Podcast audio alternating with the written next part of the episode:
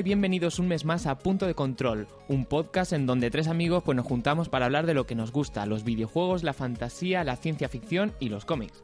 Mi nombre es Tomás, hablando desde nuestro estudio de grabación de Murcia y frente a mí tengo a Paco. Buenas Paco. Muy buenas, Tomás. Muchas gracias por invitarme a tu programa y... ¿Cómo que mi programa? Nuestro programa. Vale, vale. Bueno, un mes más estamos aquí con muchas ganas de, de traeros cosas interesantes y también quería quería introduciros a Manu, que ya se va, se va a incorporar por completo. Es ya uno más y ya no va a hacer falta que diga se va a incorporar en, los próximos episodios porque ya forma parte del equipo de Punto de Control.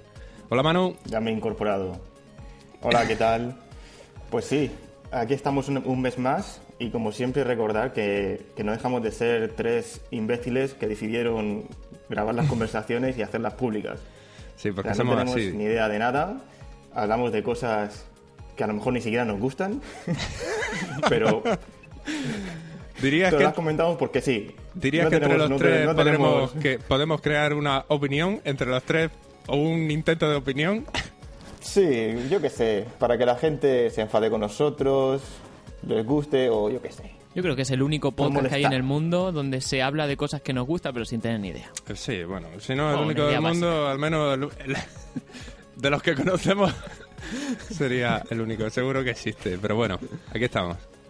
Y, bueno, hay que mencionar que, el pasado podcast, el pasado episodio tuvimos problemas con, con iVox.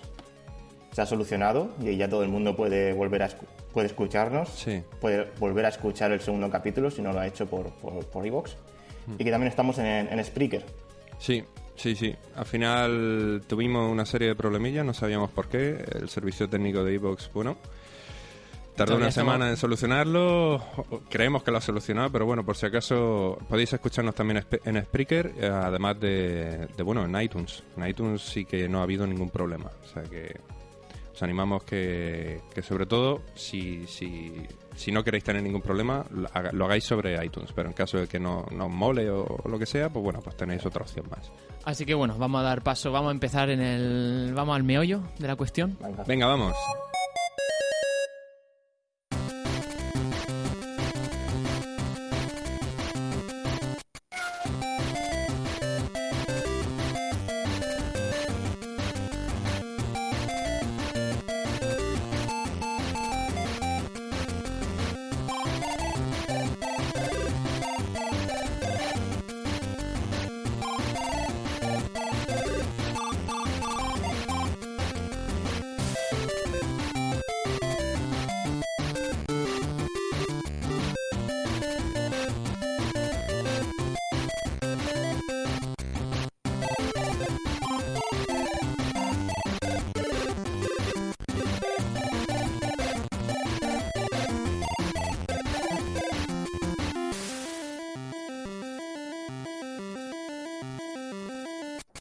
Bueno, como habéis podido escuchar con la introducción, parece que este mes traigo algo más de nostalgia. Ya en el mes, en el mes pasado traje traje chicha ochentera y este año también es chicha ochentera, pero, pero de otro, de otro ámbito diferente. Eh, es que somos, unos viejunos, ¿eh? Somos unos viejunos, bueno, es que somos también viejunos. Y tú tratas de recordarlo todos los días y todos los meses. siempre, siempre. Hay que, eso tiene que volver. Eh, y todo esto viene hilado porque os voy a hablar, no sé si conocéis, eh, hay un documental que se llama Digging in the Cards. No sé si lo mm, conocéis. Bueno, es un documental que... Ilustra. sí, hombre, paso estoy. Es un documental que, que, sacó en el 2014 la Red Bull Music Academy. Es una organización que tiene el Red Bull, eh, donde va, va, se va siempre enfocada a la música y bueno, sacó esta serie documental, digo serie porque está dividida en capítulos de apenas 15 minutos. Podía haberlo juntado todo y hacer solamente una película, pero bueno, son seis capítulos de 15 minutos, con lo cual estamos hablando de que es una hora y poco, una hora y media, eh, donde eh, lo que nos va a introducir es al nivel de la música de los videojuegos, desde los inicios. Vale. Va a sacar a relucir quiénes fueron los artistas que, que crearon esas melodías que todo el mundo tiene en la cabeza. Eh, yo, yo, por ejemplo, tengo muchas y algunas de ellas se ven tratadas dentro del documental. Es muy interesante. Eh, aparte, eh, está en, con subtítulos en castellano, con lo cual no creo que haya problema para que la gente entienda, entienda lo que se habla en el documental. Y, y bueno, podéis escucharlo en... está en YouTube y luego aparte en la propia página de la Red Bull Music Academy. ¿Es siempre de la música de los 80 o llega a un actualmente no, empieza desde los inicios, desde Vale. lo que, digamos, habla sobre el primer juego que trae música, que es el, el Pong, el, Ujú. el juego este mítico que, que simplemente movía una barrita un- y podía jugar a dobles.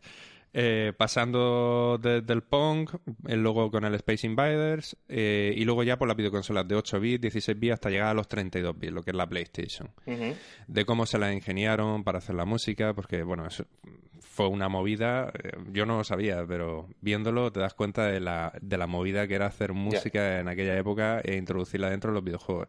Y está muy interesante, está muy interesante. Eh, yo no sé a vosotros si hay alguna banda sonora de videojuegos que se os haya quedado así en la mente, que digáis, hostia, es que está...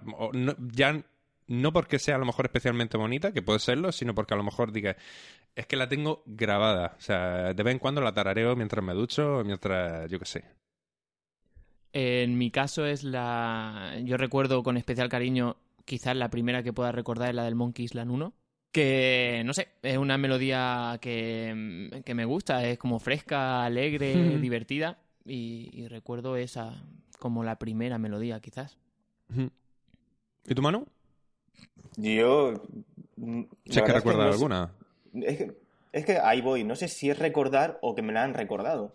Porque re- Ajá. realmente, como siempre se vuelve a los clásicos, porque por ejemplo te podría decir la de Super Mario, ¿vale? Pero yo no sé si es un recuerdo o es algo que, que he escuchado actualmente. Ya.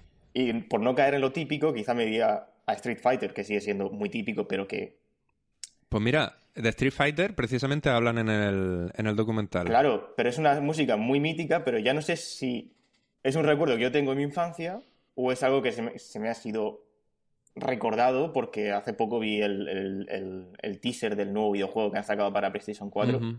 Y Ujú. claro, al final Street Fighter siempre ha recuperado la música mítica de sus juegos, tal, aunque la ha ido modernizando, por supuesto, pero no deja de ser la misma. Hombre, ¿tú tenías o jugabas al, Super- al Street Fighter?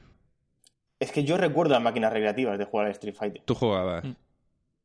Más que jugar, miraba, porque duraba nada, Miraba. ¿sabes? Era como ronda de paga, quien, se- paga el nuevo que entra y yo pues al final pues siempre me salía. O sea, no, nunca duraba más de dos combates.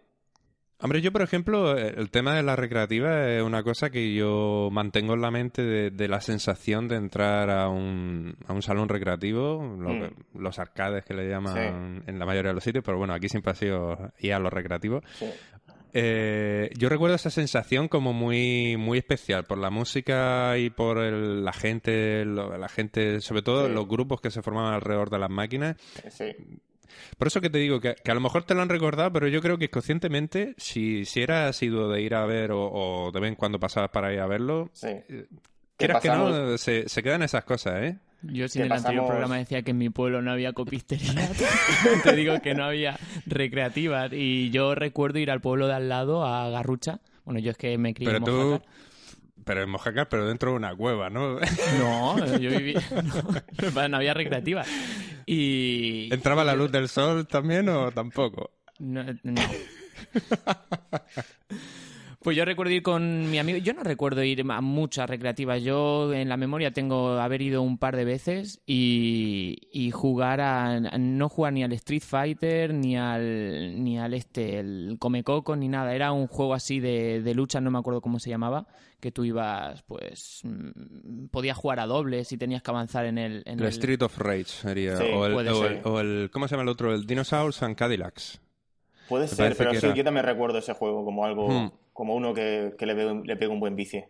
Para mí era el típico en las recreativas que iba a jugar a ese y ya te digo, un par de veces. Ya el resto era en la Play, en casa. También Pero es que fíjate- lo que, lo Sí, que sí, sí. recuerdo fue, ahora que estamos hablando así de ese tema, es cómo cambió el sonido de las recreativas. Porque yo recuerdo entrar Sí. a, una- a, un- a unos recreativos y escuchabas la música en beats, escuchabas siempre música de juegos de coches o de motos, siempre escuchabas un motor y después escuchabas golpes de, de- de- de- juegos de lucha.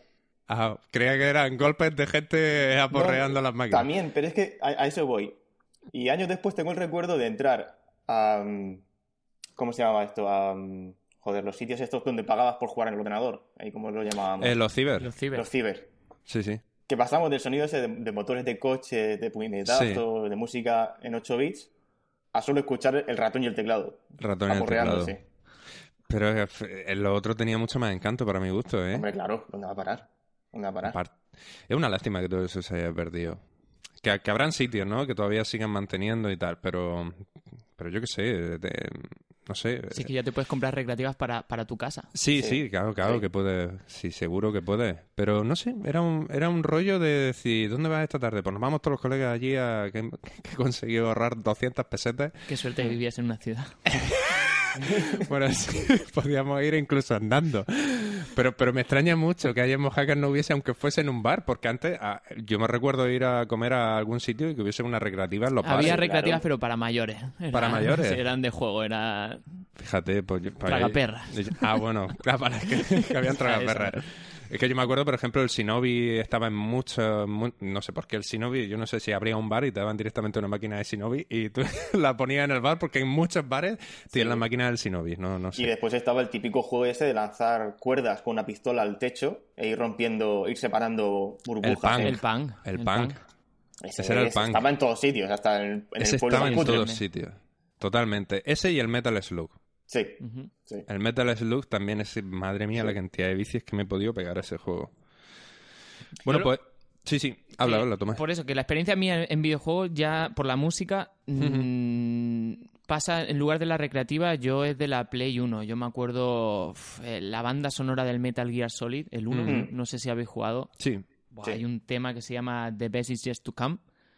Que, que es increíble. Ya dejaré, dejaremos todo lo enlace a lo que estamos hablando Sí, claro. después en, en el blog, pero que Es que tiene una banda sonora muy chula. Muy chula y aparte el- el- los que veáis el, el documental, que os animo que lo veáis todos, veréis que también se habla del Metal Slug, que sale Hideo Kojima ahí hablando, y, y sale hablando precisamente de la música, de la inspiración para hacer la música y todo, y todo ese tema. Está muy interesante, está muy interesante porque se ve la evolución desde, desde que desde los inicios que eran bastante precarios hasta luego la, la irrupción de lo que es el CD con la PlayStation y la facilidad para crear música. Que, que en parte en parte yo no, no es que sea nostálgico con la música en 8 bits pero sí que es verdad que, que se ve de otra manera quizás porque antes a, a lo mejor al ser más complicado al haber más limitaciones tenías que calentarse más la cabeza y eran o sea, la música de antes se te quedaba grabada. O sea, eran como, como pequeños jingles de, de, de, de, de- de anuncios de publicidad. O sea, es que eran canciones súper mm, Además que eran pegadizas y siempre era muy entonces, muy final- En cambio ahora, eh, dime qué canción de un videojuego actual la tenga grabada a fuego. Pues probablemente sean pocos. Mm. Probablemente sean pocos. Pero es que a eso iba. Por ejemplo, hablando así de música de videojuegos, yo siempre recuerdo el FIFA como, como, como juego que introducía una canción del verano. Algo, Claro. algo así. Siempre, Sí, sí, siempre la intro iba con una música, pues yo me acuerdo siempre de Song 2 de, de, de Blur. Claro. Sí, sí, sí. También Ese era en sacó- el 98, me parece que era. Sí, no O recuerdo, pero con 99. cada edición era como esperada la intro del FIFA porque llevaba una canción. Y Sí. ahora, a día de hoy, el FIFA te, te, te monta una, una banda sonora dentro del Sí. juego. Ya, ya ha Sí, perdido Ese, ese rollo de, Sí, ya de- no la de- hacen. de ¿eh? lanzarte una canción. Sí. Sí, eh, pasa un poco también con, lo- con la mayoría de los juegos de coche. O sea, la mayoría de juegos de coche, eh, si por ejemplo, imaginaros, imaginaros yo que sé, el Need for Speed. El Need for Speed ya sabéis la música más o menos que, que va a llevar dentro. Y, y en cambio antes, casi todos los juegos, por no decir todos, tenían su propia música original. Original eh, expresamente hecha para el juego. Pero bueno, Bueno, un ejemplo actual, tú que lo estás jugando, Manu, es la banda sonora de The Last of Us. Es Impresionante. increíble. Es que a eso iba, os iba a comentar eso. ¿Os acordáis que el- en el, en el, fue en el primer episodio cuando hablamos, yo hablé del, del juego este de, de- de- de Apple, de Mac? Bueno, Sí. de Mac para PC sí. y también está para PlayStation tal, para otras el plataformas. This War of Mine. Exacto. La banda sonora es la misma. No sé si, si son la misma compañía los que están detrás de, de ese, de eso- de ese juego. Porque Puede ser. real- Pues no. Pero no sé, de todas formas es os que quería eso- preguntar por si lo, lo sabíais, porque la banda sonora es la misma. O por lo menos muy, muy, muy, muy parecida. Dentro de que el ambiente también es muy parecido. De todas formas, es que todo se ve muy influenciado actualmente, sobre todo ese tipo de juegos que son como más cinematográficos. Son, son historias a lo mejor más cinematográficas, por decirlo de una manera. Yo creo que se ven muy influenciados también por las películas actuales que han habido, más o menos, más o menos, de un rollo parecido. Pues de todas maneras, a mí me sorprendió mucho cuando inició el juego y empecé a escuchar la una sonora. Dije. Está muy guapa, tío. se, nota, se nota el nivel de juego que vas a jugar. O sea, realmente que una música te introduzca en el juego y en el ambiente que te va a mostrar es complicado que lo haga. Y, por ejemplo, ese juego lo hace. Ya. Pues sí, sí que es verdad. Pues bueno, toda esta influencia de, la música esta de 8 bits, bueno, todo esto yo creo que ha sido un poco por, por la tendencia que ha habido de, crear ahora música, lo que le llaman el chip tune, chip tune. La música esta que viene ahora tan de moda que, yo, siempre traigo cosas de moda. Pero digo ahora de moda y a lo mejor ya lleva cinco años. Pero bueno, la música está hecha en 8 bits con, con Game Boy trucadas, con Nintendo trucadas. Hay infinidad de grupos, hay una pasada de grupos. De hecho, hay otro documental que si queréis le podéis echar un ojo. No vamos a hablar ni extendernos en esto, pero se llama. Eh, ¿Cómo era? Europe, eh, Europe in 8 bits o sea, Europa en 8 bits, eh, que también hablan un poco de, cómo se ha gestado también este tipo de, de, movimiento musical a raíz de los videojuegos. Pero bueno, no, no, no vamos a entrar en esto. Y, pero bueno, os animo a que, a que veáis el, el, documental, porque es que habla desde lo que es el Super Mario, el Sonic, pasando incluso llegando a la bestialidad que fue en su momento el Final Fantasy. Que el Final Fantasy en aquel momento, o sea, es cuando se dijo, Dios, por fin una banda sonora, o sea, por fin. Pero qué sorpresa ver una banda sonora tan bonita, o sea, porque hmm. la verdad es que las bandas sonoras del Final Fantasy, otra cosa no, pero son preciosas. Me acabas de tocar la fibra sensible, tío. Es que Final Fantasy ha sido una, una saga de videojuegos con la que yo crecí, tío. Yo me acuerdo en sexto de primaria me dejaron el Final Fantasy VII, un, un compañero, un amigo de colegio. Y yo, por ejemplo, ese juego no me introducía a Final Fantasy con ese juego, porque quizás por la historia o por eh, la ambientación del juego, yo que, bueno, en sexto de primaria que tiene 10 años, puede ser, 11 mm. años, no me llegó a, gustar. Entonces lo devolví a mi amigo y al par de, cuando pasaron un par de años, em, mi profesora de lengua y literatura me dejó el Final Fantasy VIII. ¿Tu profesora? mi profesora que le gustaban los videojuegos, me dejó el Final Fantasy VIII. Y, y ese juego sí que me encantó, tío. Ahí me, me, fidelicé con, la saga. ¿Pero hubo algo más que dejarte el juego? Es que ya me ha picado la curiosidad. No, solamente me dejó ah, el juego. Vale, vale. Y, y, nada, tío, no sé si habéis visto que hace pues un par de semanas o tres semanas hubo un evento de, de Square Enix, que es la compañía que está detrás de Final Fantasy, donde presentaron el nuevo, el 15. Sí, Sí, vi, vi movimiento. Vi movimiento y al final acabé viendo el tráiler, pero sí, sí, me di cuenta, me di cuenta. Ya son 15, madre mía. 15, vaya tela. Vaya tela. Pues tío, es un juego que sale ahora el 30 de septiembre. Tengo muchísimas ganas de jugar porque Square Enix ha dicho que quieren volver a lo que era el, el inicio, los orígenes de la saga, ¿no? Últimamente, los últimos Final Fantasy, sobre todo el último, eh, yo creo que se alejaba un poco de eso y bueno, pues lo van a hacer como hicieron con Fallout, ahora para, para aguantar el hype, que siempre decimos hype. Sí, es que nos gusta decir hype. Nos gusta. Pues van a lanzar una Yo tengo hype por todo. Yo tengo un hype hypeado por mi propio hype. Es un hype al cubo, tío. Joder, a ver si te vas a cagar encima. de tanto hype. Pues lo van a hacer como, como han hecho con Fallout. Eh, hasta el 30 de septiembre pues van a lanzar un juego para, para smartphones. Eh, recuerda un poco al, al, pinball. Es un juego que, que se llama... Mm, ¿Cómo se llama? Pues no me acuerdo cómo se llama. Pero de todas formas, a mí me pasa que a mí todo, todo este rollo de sacar tantos juegos, a mí personalmente me parece, perdónenme, pero me parece una mierda. O sea, a mí me parece una mierda porque el tener que estar sacando 500 juegos para, para mantener el hype, pues, hostia, es porque no vas a sacar un juego que merece la pena. Quiero decir, vamos a ver. Eh, ya un Final Fantasy ya por sí hay gente que lo está esperando. Entonces, ¿es porque vas a sacar un juego que ya a priori sabes que no va a molar tanto como esperas? ¿Es porque no te lo has currado? O sea, no entiendo... No entiendo muchas cosas del mundo de los videojuegos que hay actualmente. No entiendo que tengas que pagar por jugar no, determinadas cosas. No entiendo que haya videojuegos que tengas que partirlos en capítulos. No lo entiendo. O sea, ah, sácame un juego, al menos acabado, que pueda yo disfrutarlo y que no que luego me diga, no, es que ahora vamos a sacar un parche porque es que había un problema, no sé qué. O es que ahora vamos a sacar no sé qué. A mí todo este rollo...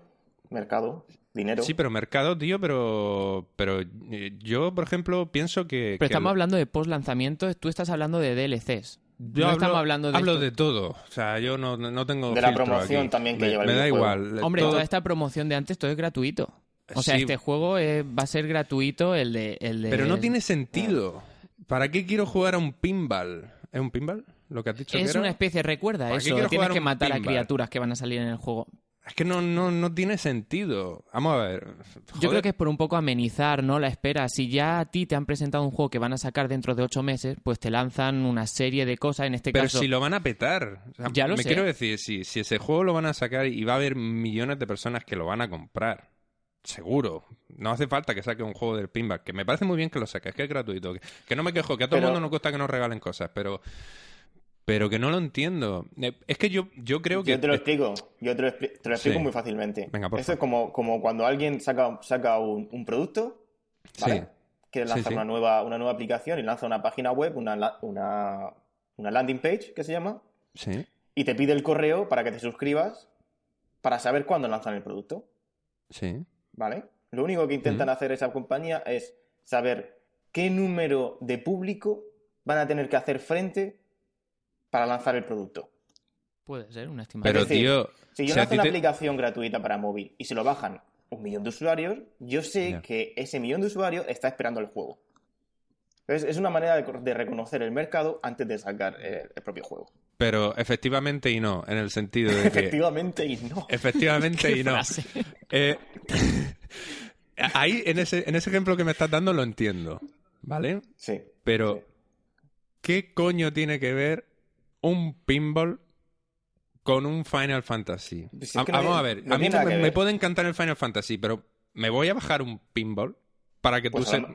Bueno, yo qué sé, por probarlo. con el Fallout también era un jueguito que tú tenías que crearte una persona que estaba chulo, por cierto, que tenías que sacarlo de tu base para que después volviese con recursos. Pero, pero, pero incluso parece ese juego interesante. Paco. El que tú me estás diciendo el Fallout. Pero a mí el, pinball... ¿Tú te comprarías el Final Fantasy? Vamos a ver, yo personalmente, yo he jugado al Final Fantasy al 8. El, 7 me pilló tarde. Eh, voy a ver ahora que lo van a, remasterizar. Seguramente eh, haré por jugarlo. Porque porque bueno, nos llevamos un poco por la estética y la verdad es que el Final Fantasy VII, pues joder, es de la PlayStation 1 y tiene ya un porronaco de años y, la verdad es que esos brazos son un poco un poco trambólico. Sí. Pero jugué al 8 y jugué al 10. Jugué al 10. El 10 me gustó medio, ¿sabes? La historia me gustó, pero tampoco me fascinó. Pero, pero, que si me lo voy a pillar. Vale, eh, la respuesta es eh, no lo sé. Eh, mm, actualmente con la consola que tengo, no. No creo, no creo. Vale, yo no soy un público objetivo. Si vas por ese lado. A eso voy, a eso voy. Quizás tú no lo comprarías y quizás tú no eres aficionado. Y por eso ellos lanzan la aplicación para su público, básicamente. Que, Estoy de acuerdo. Estoy, estoy de acuerdo. Sí, sí, yo no te digo que no, pero, pero que no tiene ningún sentido. O sea, vale, eh, a nivel comercial, como tú dices, vale, puede ser, pero, pero no sé, no, no, no sé. A lo mejor en ese aspecto vale, pero bueno, yo es que me gusta que Te voy a decir algo más que te va a dar sentido a todo esto. Porque además del juego, van a lanzar dos, dos cosas más. Una película a modo de prólogo para, para el juego. Te va a contar la historia de, bueno, del padre de uno de los protagonistas. Y además también van a sacar una serie de cinco capítulos, que ya el primer capítulo está disponible en YouTube completamente, bueno, gratuito, supongo que la película también, lo harán por streaming, pero que te van a poner un poco en contexto a la hora de que cuando tú vayas a jugar al juego que conozcas un poco más del pasado de, todos los personajes. Vale, pero eso sí me gusta. Eso sí me gusta porque va al hilo del juego. Y entonces te, te, quiere introducir para que cuando tú juegas, guay. O sea, me, parece, me parece buena idea y aparte se agradece porque eso tiene que costar mucho dinero hacerlo, una serie de esas y sobre todo en 3D me imagino que estará hecha y, y si tiene como mínimo la calidad, aunque fuese una película nefasta, la de Final Fantasy, la que sacó la primera. A eso te iba a decir, que vaya fracaso. Que fue un fracaso absoluto. fue, tanto fracaso que, que tuvo que comprar la empresa, tuvo que, unirse a otra. O sea, la empresa mm. de, Square se fue, digamos, a la mierda, pues ya luego creo que por eso, pasó a Square Enix, mm. porque tuvo que fusionarse. O sea, fíjate hasta qué punto.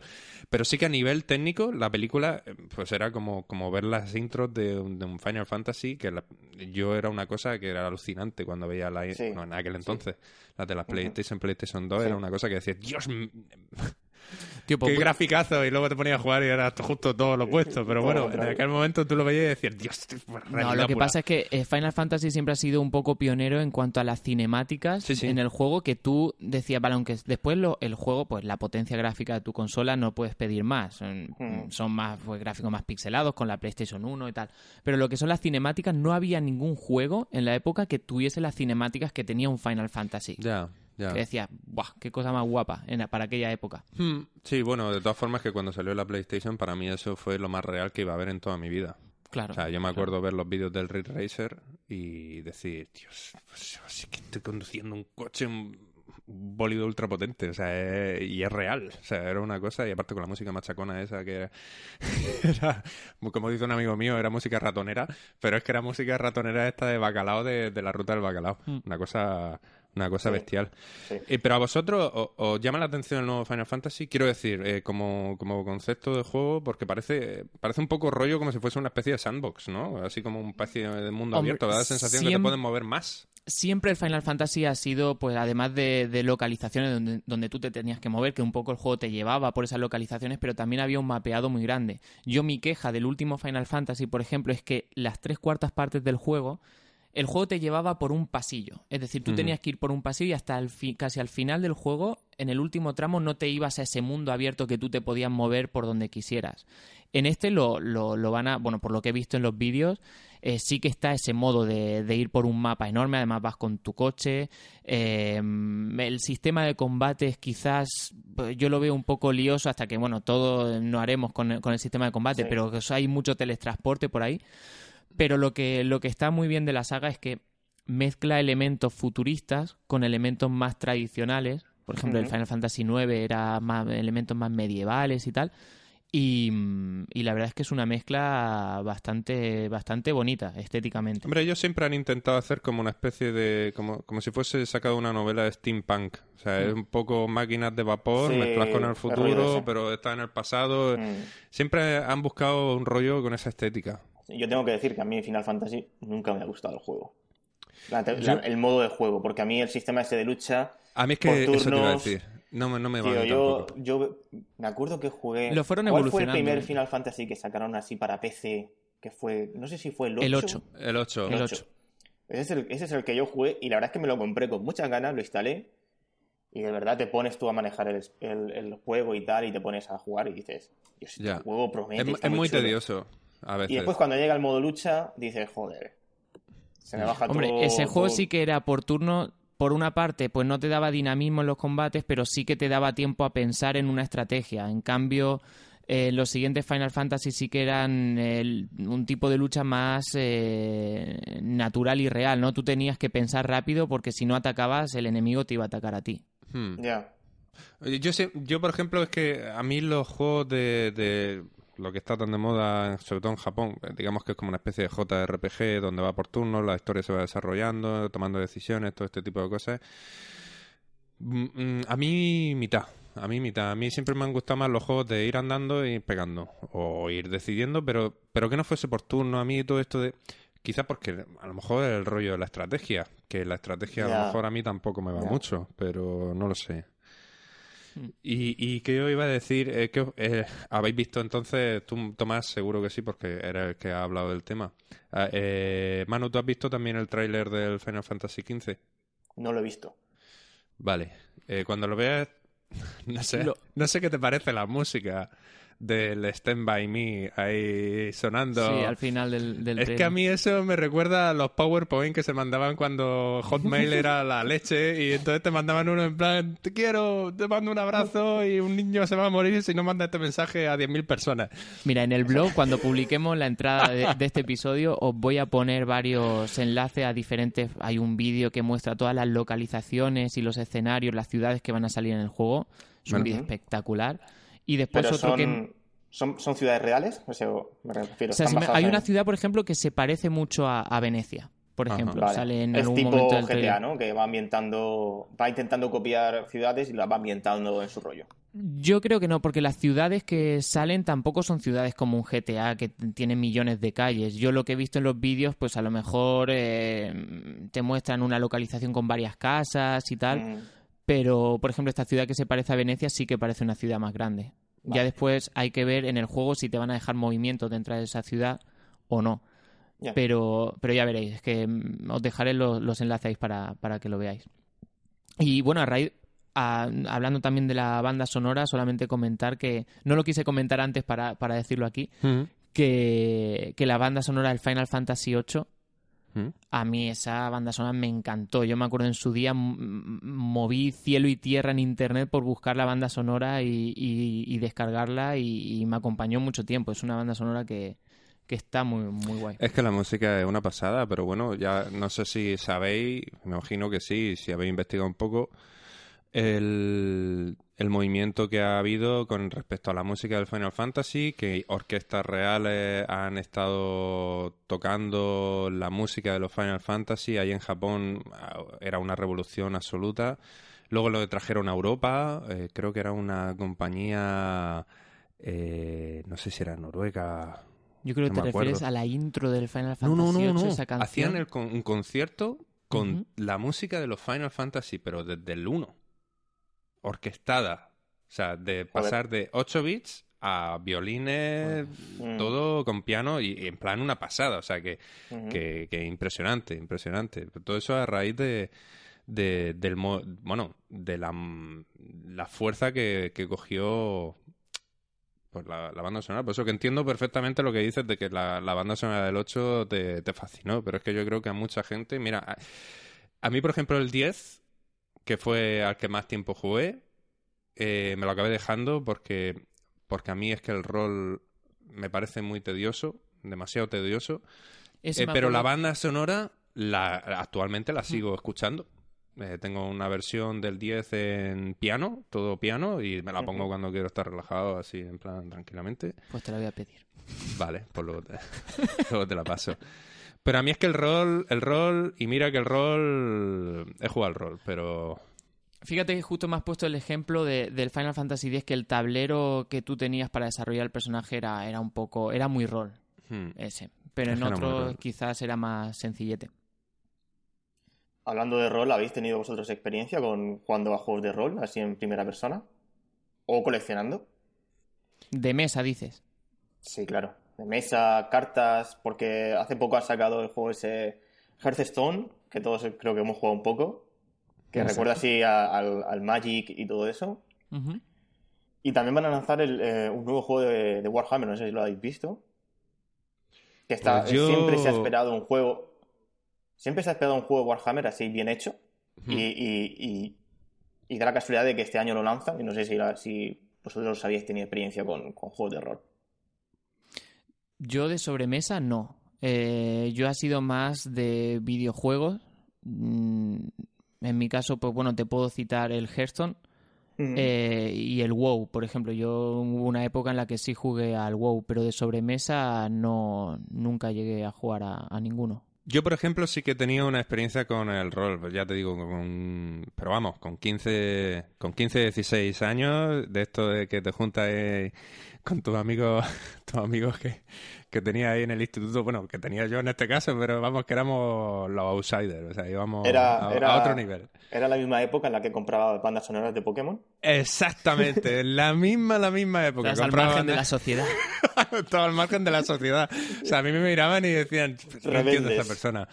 Sí, rebelde sin causa. Sin causa, sin novia, sin nada. Era la época en la que tú tenías el pelo largo.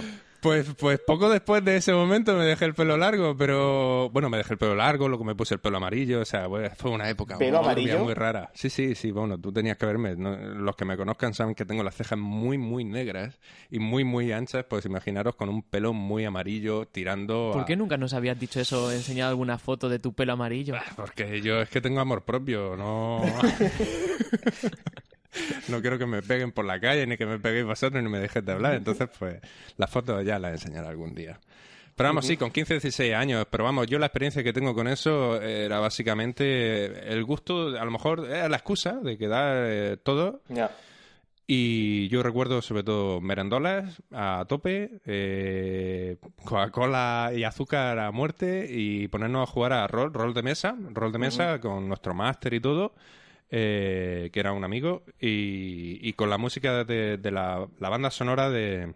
No sé si habéis visto el anime que se llama Record of Blood Squad. Bueno, es rollo así medieval, pero iba muy bien con nosotros que siempre nos ha gustado todo.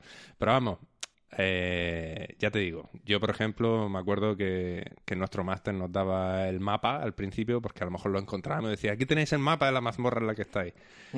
Y a lo mejor acabábamos esa sesión y al día siguiente se me olvidaba el mapa, ¿no? Y entonces, pues yo me acuerdo mi máster que me decía, no, no, no, no te has traído el mapa, no hay mapa, no sabes por dónde vas. Digo, tío, imprímeme otro, coño, pero si qué más te da.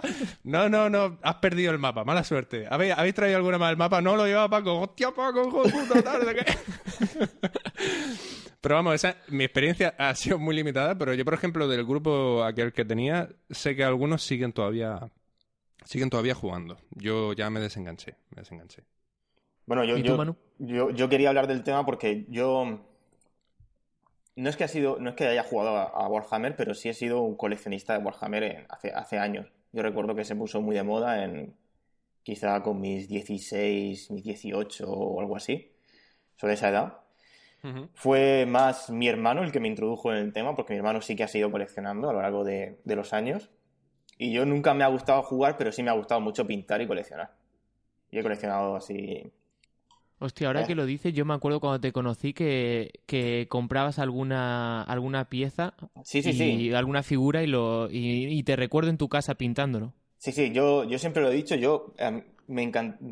Una de las, de las cosas que más me han gustado es si he tenido tiempo libre y me he ido en verano, yo qué sé, a, a mi casa en la montaña o algo de eso, y he tenido un par de semanas sin hacer nada, me he comprado una figura de Warhammer y me he ido a pintarla. O sea, es, era Mm. relajación máxima para mí. Y se acaba el tema porque no sé si, si la gente lo sabrá o, o quizá haya gente como yo que ha coleccionado Warhammer y que, y que realmente ha abandonado las figuras Sí. y no, se, no saben que, que el mundo Warhammer, totalmente como lo conocían, ha sido cerrado. O sea, Warhammer cerró a finales del año pasado. ¿Ah, sí? Sí. Sí. Yo sé que ver, continúan con las novelas, ¿no? Porque Ah, Creo yo- que habían novelas. Yo los, yo los, exacto, yo lo sigo por mi hermano. Entonces mi hermano me explicó más o menos qué pasaba. Eh, Warhammer sacaba todos los meses una revista donde, donde introducía nuevas figuras y introducía historia. ¿Y qué pasaba? Que ellos contaban una historia, pues, yo qué sé, imaginaos Juego de Tronos, pero corta- cortado en, fa- en fascículos o todos los meses una revista. Y Sí. entonces ahí explicaban batallas y tal, y entonces pues morían personajes y te introducían nuevos personajes. Era una manera de, de mantener el mercado y de seguir generando figuras y que la gente no tuviera el- el- la presión por comprar nuevas figuras porque realmente la que estaba usando había desaparecido del mundo Warhammer y ya no se Sí. podía usar.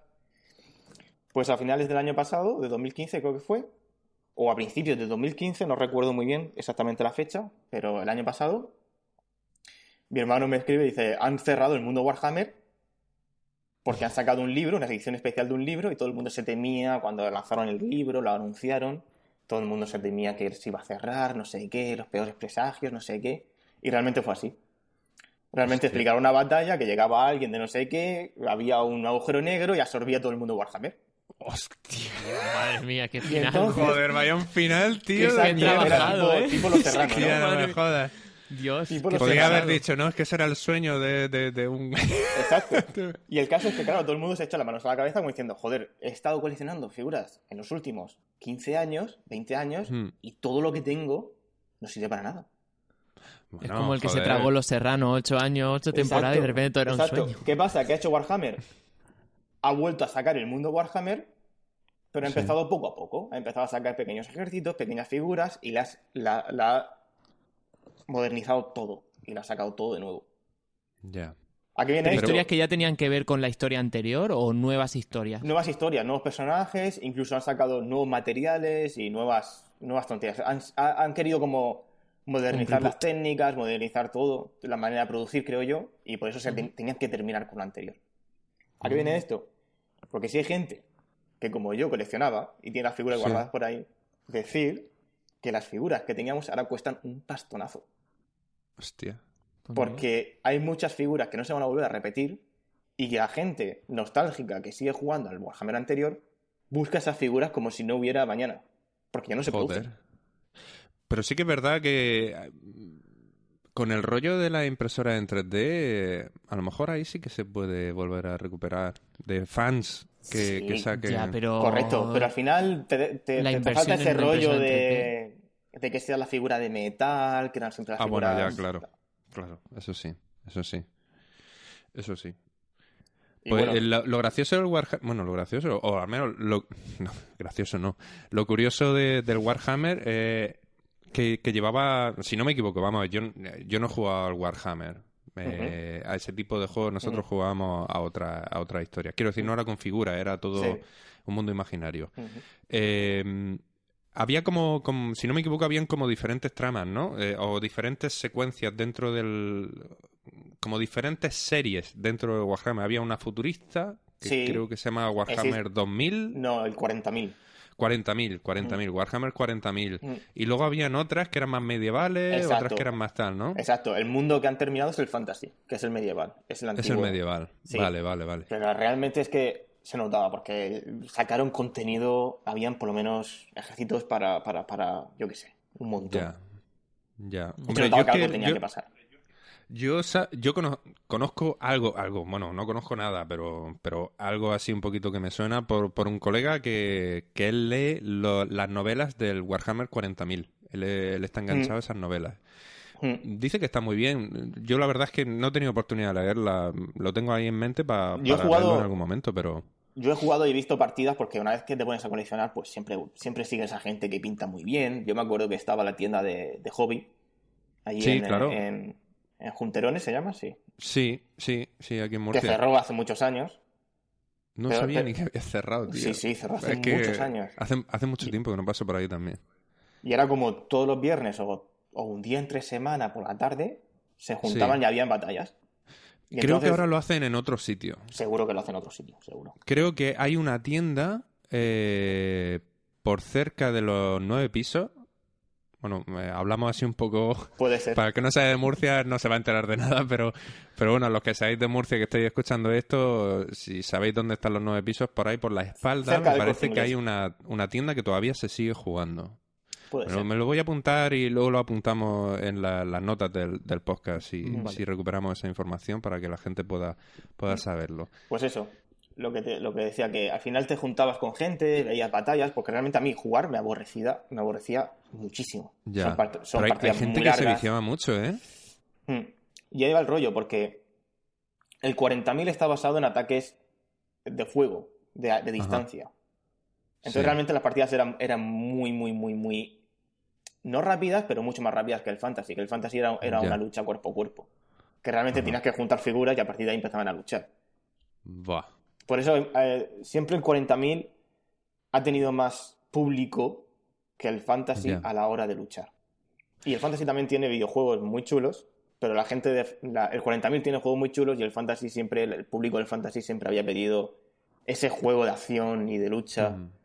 Tipo WoW o tipo, Mm. tipo Diablo y tal. Ya. Mm. El WoW. Madre mía. Yo, yo he conocido gente que está muy enganchada al WoW, sí, ¿eh? sí, sí, sí, Pero eh, eh, a nivel enfermizo. sí. Sí, sí, sí, A sí. nivel enfermizo. De hecho, eh, no sé si hay, hay un documental, es que bueno, a mí me gusta de vez en cuando ir buscando documentales interesantes. Mm. Hay uno que se llama Second, Second Skin, o sea, como segunda piel, y habla precisamente de eso. De, Sí. Juntan a un montón de, de gente que es hiperviciada al WoW. Y de cómo tienen Mm. pues, básicamente una segunda vida dentro, o yo casi que diría que primera vida, más que segunda vida dentro de, de lo que es el juego. O sea, ellos trabajan y, y están deseando llegar a casa para, Para meterse ahí. para meterse para meterse al juego. O sea, muy fuerte. Yo muy cuando fuerte. conocí el WoW fue a raíz de un amigo que fuimos a la casa de unas amigas de él y que, y que estaban viciadísimas al WoW.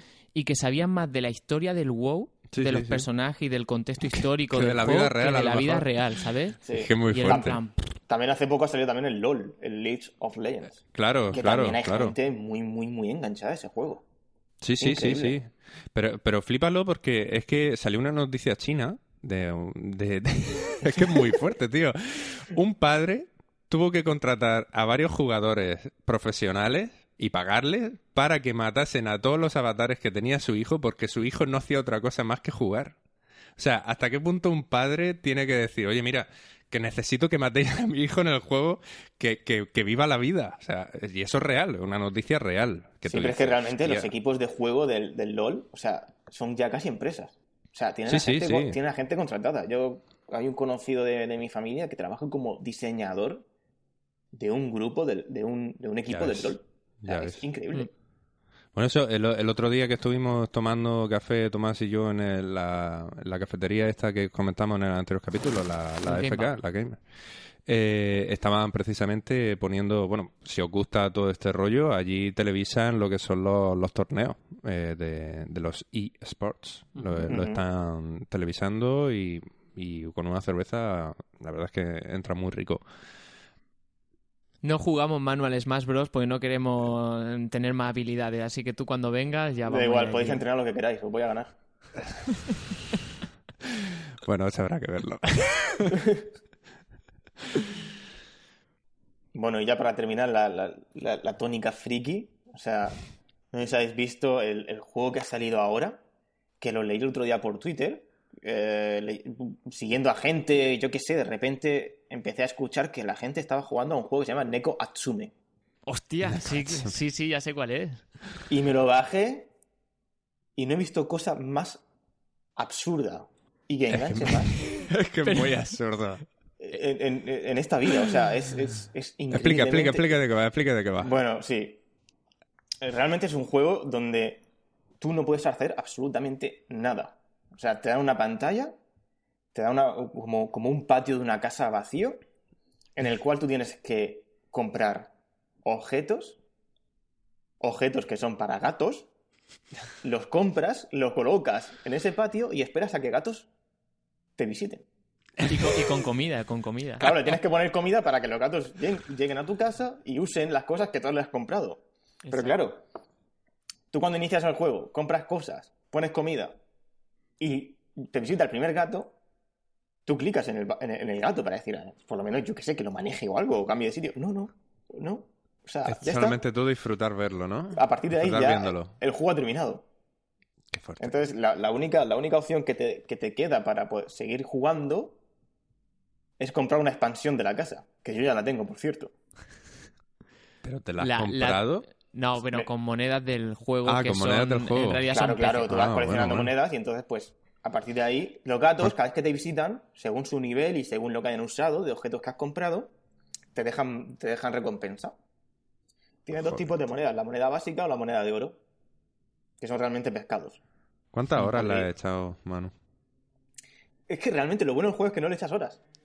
Ah, ¿no? Mira, yo lo descubrí igual que tú. eh, Sí. Por Twitter yo veía gente que colgaba capturas de, de las pantallas de Es los que yo vi también las capturas, pero no, no me lo llegué a bajar. Yo me lo descargué y, y es lo que tú dices, solamente es poner objetos, comida, que te visiten gatos y también el objeto del juego es coleccionar todos los gatos que salen. Exacto, tienes un álbum, es como Pokémon.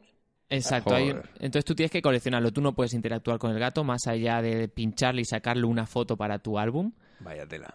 Pero que tienes todos, porque yo lo he conseguido, yo los tengo todos. En serio, yo no, no lo, no lo he visto porque hace tiempo que no entro porque ya me ha aburrido muchísimo.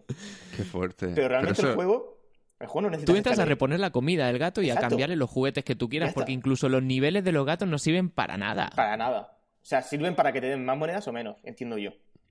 Y yo creo que eso es también incluso aleatorio, porque a mí Sí. hay gatos que me dejan mm, en un momento cuatro pescados y en otro momento me dejan seis Sí, de oro. Así sí. que Y entonces no, no le, no le dedicas tiempo porque realmente no hay nada que hacer. O sea, entras cada cierto tiempo, ves si se han comido la comida, recoges lo que te han dejado y pones comida de nuevo. Y ya está. Y te sale la aplicación.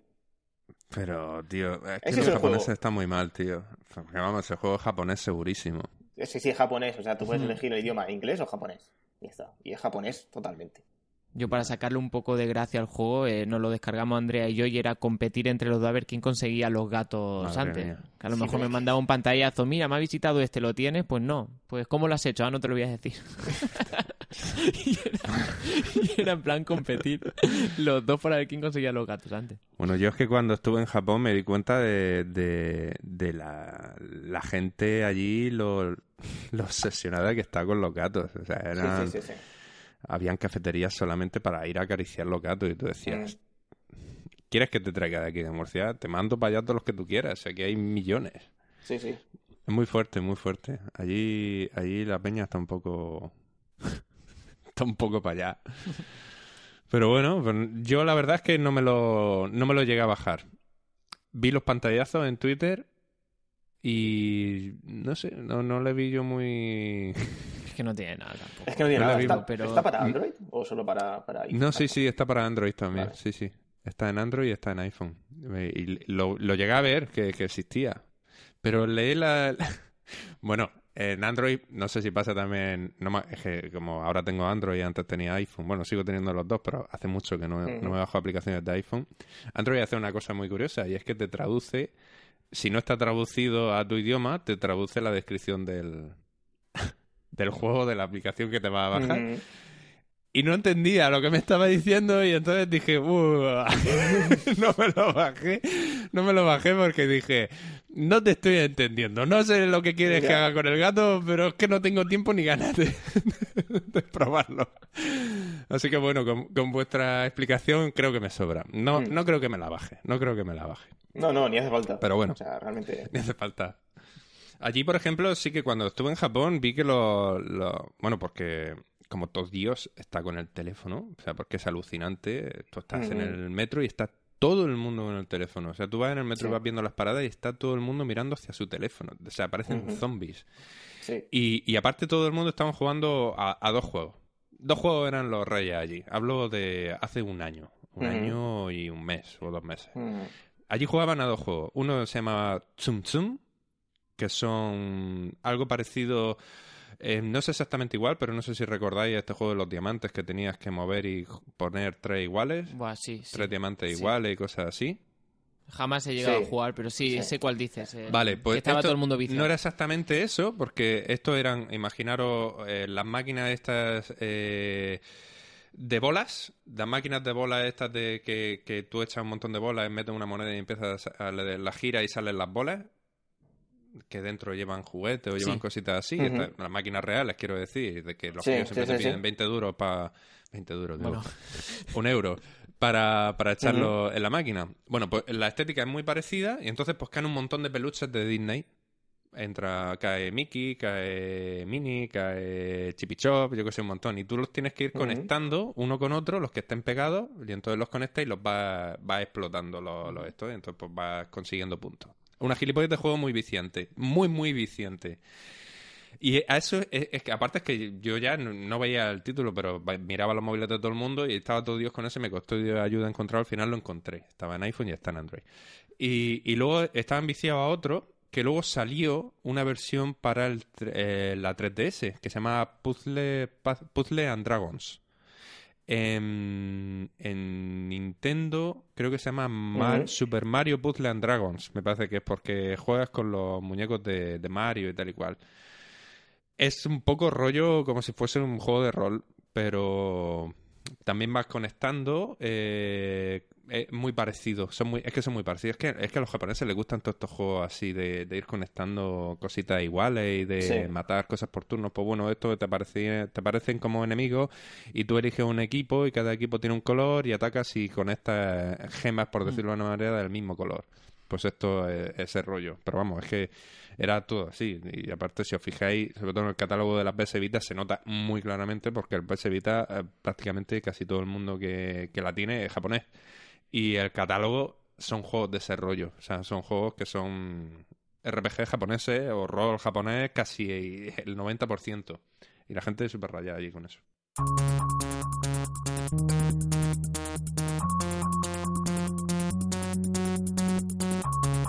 Bueno, con esto terminamos el programa de este mes.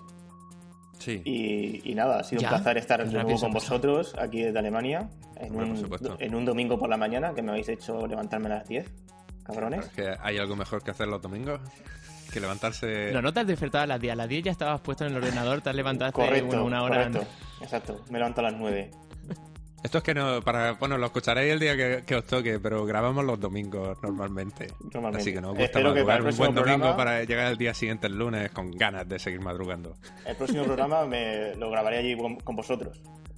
Pues sí, eso, sí, eso, es ¿verdad? también es cierto. Eh, eh, notaréis una leve mejoría en el audio y es Sí. que Manu no, estará aquí con no, o nosotros. no, quién sabe. O no, lo mismo, lo mismo le dejamos un, un, un micrófono del SingStar o, algo-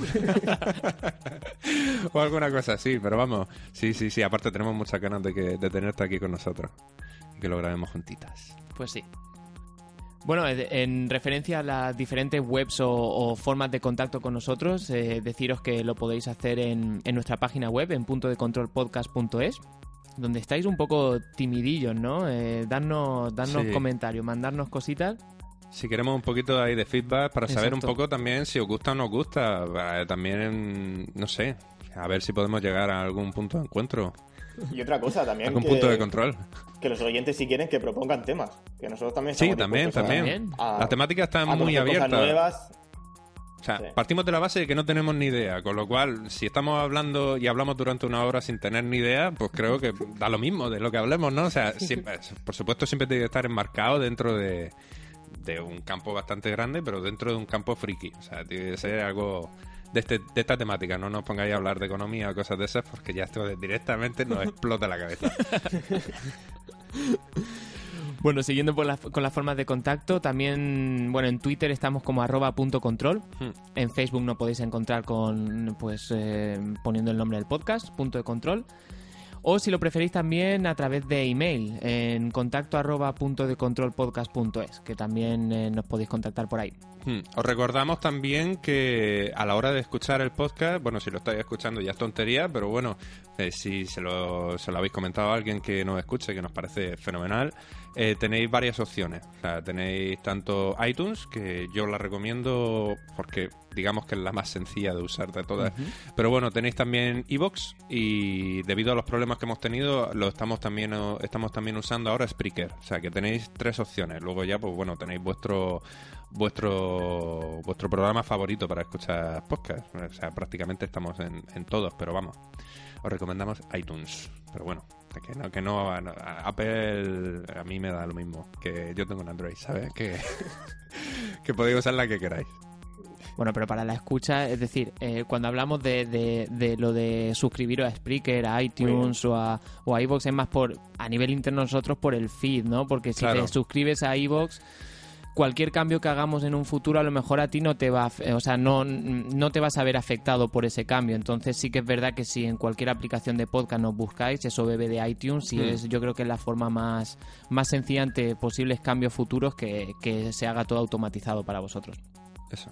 Y dejadnos alguna valoración si queréis. Por ahí. Sí, dejadnos algún comentario, no sé, no me gusta tu pelo, Paco, aunque no me hayáis visto, yo qué sé, lo que sea, me da igual.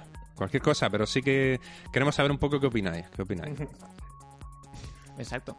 Porque bueno, a nivel de suscriptores y eso estamos contentos, que, que la Tengo gente nos de escucha. Para vender. Exactamente. ¿No dejamos algún anuncio? Después vas a publicar alguna entrada con tus figuras y los precios. claro. Ve- vendo Un magos. artículo en el blog. Bueno, muchas gracias a todos por escucharnos. Eso, gracias por Sí. estar ahí. Sí.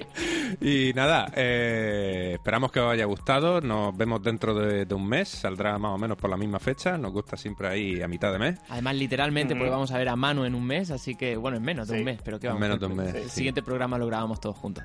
Y nada, pues nos escuchamos. Venga, un saludo a todos. Venga, Hasta la próxima. chao.